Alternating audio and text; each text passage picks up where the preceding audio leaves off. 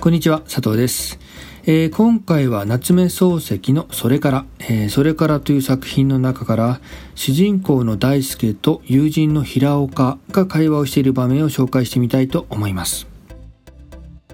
主人公の大輔は仕事をせずに、えー、実家から仕送りを受けて生活をしています。まあ、いわゆる高等遊民というやつですね。え、そんな大輔に友人である平岡はなぜ働かないのかと質問します。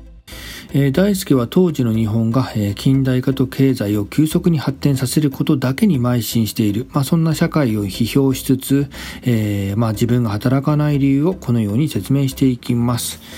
えー、では読んでみますね。西洋の圧迫を受けている国民は頭に余裕がないからろくな仕事はできない。ことごとく切り詰めた教育でそうして目の回るほどこき使われるから揃って神経衰弱になっちまう。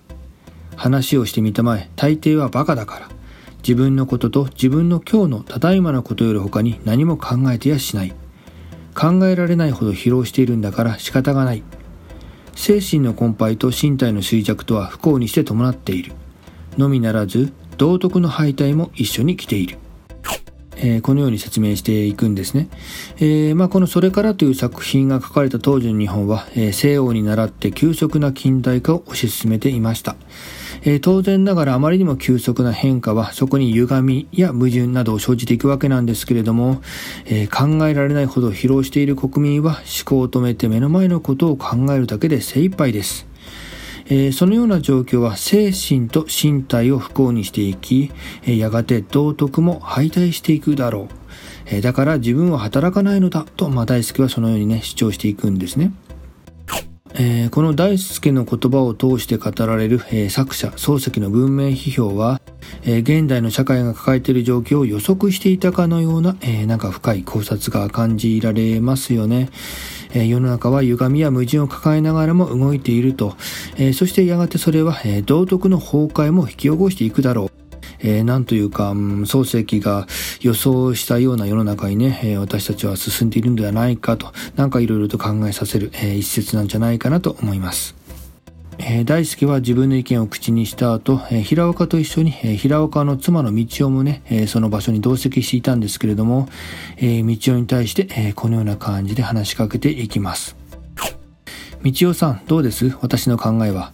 随分のんきでいいでしょう。賛成しませんか？なんだか遠征のようなのんきのような妙なのね。